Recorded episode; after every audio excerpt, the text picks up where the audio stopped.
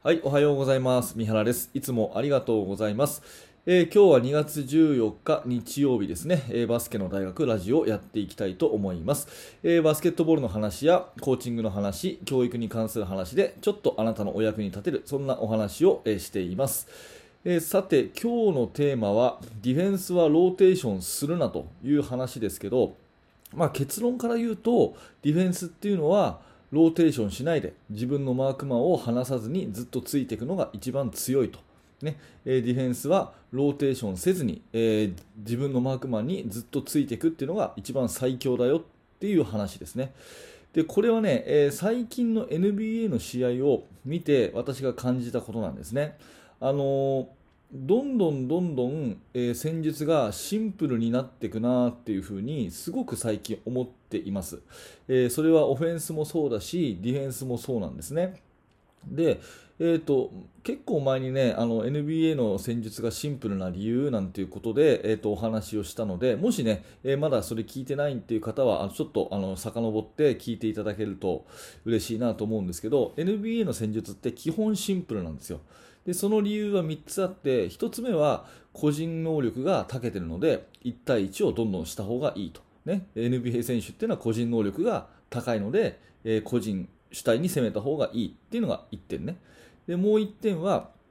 えーとヘッドコーチがやっぱりあのベテランのコーチが多くてその自分がこう信じてるこれっていうふうに思ってる戦術をみんな持ってるってことですね。うん、だからあんまりこう毎年毎年目新しい複雑なものっていうよりは、え必ずこう俺の場合はこれを教えるみたいなポリシーがしっかりしてるコーチがほとんどだっていうことですね。これが理由の2つ目です。で、3つ目はですね、やっぱり勝たなきゃいけない世界なんで、え確実に結果が実証されているものだけみんな選ばれるってことですね。うん要するに新しいこう戦術をチャレンジするとか、今まで誰もやったようなことないことをやってみるとかっていうのはどっちかっていうと学生スポーツの方に多くて NBA は絶対勝たなきゃいけないので必ず実証されているようなあのこれは確実に効果があるっていうようなことばっかりやっていくそういう傾向があるんですね。だからまあある意味どのチームも似たような戦術になりがちということになります。でオフェンスはだから個人の能力が高いヘッドコーチのポリシーがある。そして、えー絶対に流行り廃りというよりは確実に効果のあるものだけが選ばれるという理由で、えーオフェンス戦術はねどんどんどんどんシンプルになっていくっていうところですね。で一方ディフェンスもディフェンスはどうかっていうとディフェンスも私そういう傾向あるなと思ってて、えーまあ、20年ぐらい前まではね、えーとまあ、あのディフェンスのルールがちょっと違うは違うんですけど結構 NBA のチームもゾーンプレスやったりとかうんそれからマンツーマンでもねトラップに行ったり、まあ、ローテーションどんどんしたり要するにマークマンをこう捨ててねマークマンを捨ててどんどんどんどんボールに対してこうスイッチしていくっていうような、えーそういう仕掛ける感じのディフェンスが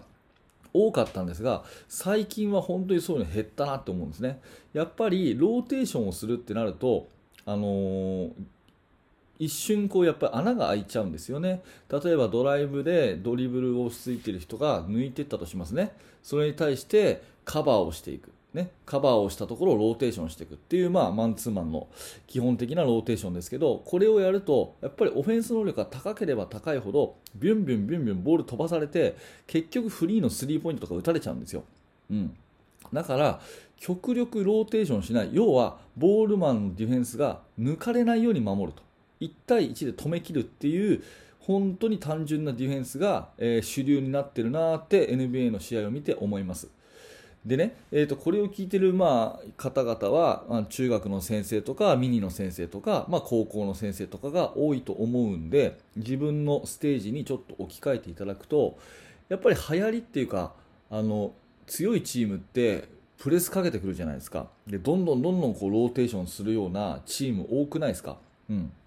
でもちろんそれはいいことなんだけど1個覚えとかないかないのはダブルチーム仕掛けたりどんどんローテーションしたり1個のボールをみんなで守るようなねそういう組織的な攻撃的なディフェンスをすればするほどやっぱり強いチームとの試合ではそれが効かなくなってくるっていうところは覚えておいた方がいいと思うんですよ。うん、もう一回言いますね、えーダブルチームしたりトラップしたりローテーションしたりっていう組織的なディフェンス組織を複雑にすればするほど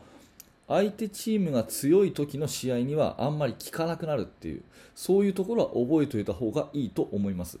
で相手チームが強い時にじゃあ確実に効くディフェンスっていうのはやっぱりねヘルプなしカバーなしローテーションなしのマンツーマン。これはねある程度確実にね効くと思うんですね、うん、だから1対1で誰々がマークつくというのをついたら絶対その相手にはドリブルで抜かれない。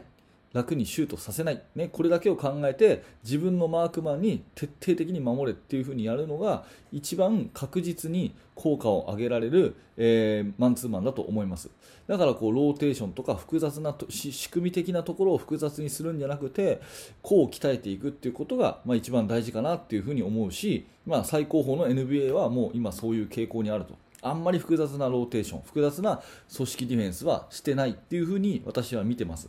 うん、で、まあ、これってね、あの本当にミニバスの時に教わることかなと思ってて、私自身がミニバスの時に最初に教わったディフェンスって、まずリングと、ねえー、ボールの結んだ線に立ちましょうですよね。リングとボールの結んだ線にディフェンスは立ちましょう。ね、で、右利きの人が多いから、右でドリブルさせなくて左手でドリブルさせましょうっていうそういうマンツーマンですよね。うんでこれってねあのやっぱり本当にどのステージ行っても有効なのでえ結構ここをね、あのー、抑えないで、えー、方向付けとかあのチャレンジカバーしっかりねボール方向付けしてヘルプローテーションしていくとか、えー、ダブルチームしてっていう組織的なところに行きがちだけども基本は1対1でちゃんと止めきると。いうことですよね。これをやっぱ追求していくことがディフェンスの向上の鍵っていう風になると思いますので、えー、まあちょっとね、あのー、そんな目でね NBA の試合見てみてください。かなりディフェンス戦術はあのシンプル。うん。まあややもするとね、こうそういうプレス系のディフェンスが好きな人は。これ NBA 選手ってディフェンスやってないんじゃないかなっていうふに思うかもしれませんがそれはリスクを最小限に抑えるためのシンプルな戦術だというふうに私は思いますし結構ねそのディフェンス面で、うん、一生懸命ディフェンスやってるんだけどなぜか相手にねノーマーク作られちゃうっていう人はちょっと組織が複雑になりすぎてるのかもしれませんので、えそういうシンプルなディフェンスに立ち戻ってね、えやってみるっていうのも一つかなと思ったので今日はお話をさせていただきました、え今日のテーマはディフェンスローテーションするなということでね、まあ、するなってわけじゃないんですけども一番いいのはあの1人が1人をちゃんと守るっていうシンプルなシンプルなマンツーマンで、え、NBA のチームなんかもそういう傾向にあるよというお話です。はい、ありがとうございます。えっ、ー、と、このチャンネルはですね、いつもこういった感じで、えー、バスケの話、まあ今日はね、技術的な話、戦術的な話ですけど、あとは考え方、コーチングの話とかね、えー、まあそんな話を、え私があのさせていただいているチャンネルになります。えもし何らかあなたのお役に立てたら嬉しいなと思いますので、ぜひチャンネル登録をしていただいて、え明日も朝7時に聞いてください。えー、今ですね、現在、無料のメルマガ講座というものもやっています。指導者の方向けにメールをお届けする、そういう仕組みになってますので、もし興味のある方はですね、えー、無料のメルマガ講座の方も、えー、覗いてみてください。あと最後に、ヒマラヤラジオというものもやってまして、ヒマラヤの方をフォローしていただけると、同じ放送がバックグラウンド再生で聞けますので、えー、ぜひヒマラヤの方もフォローよろしくお願いします。はい、えー、最後までご視聴ありがとうございました。三原学でした。それではまた。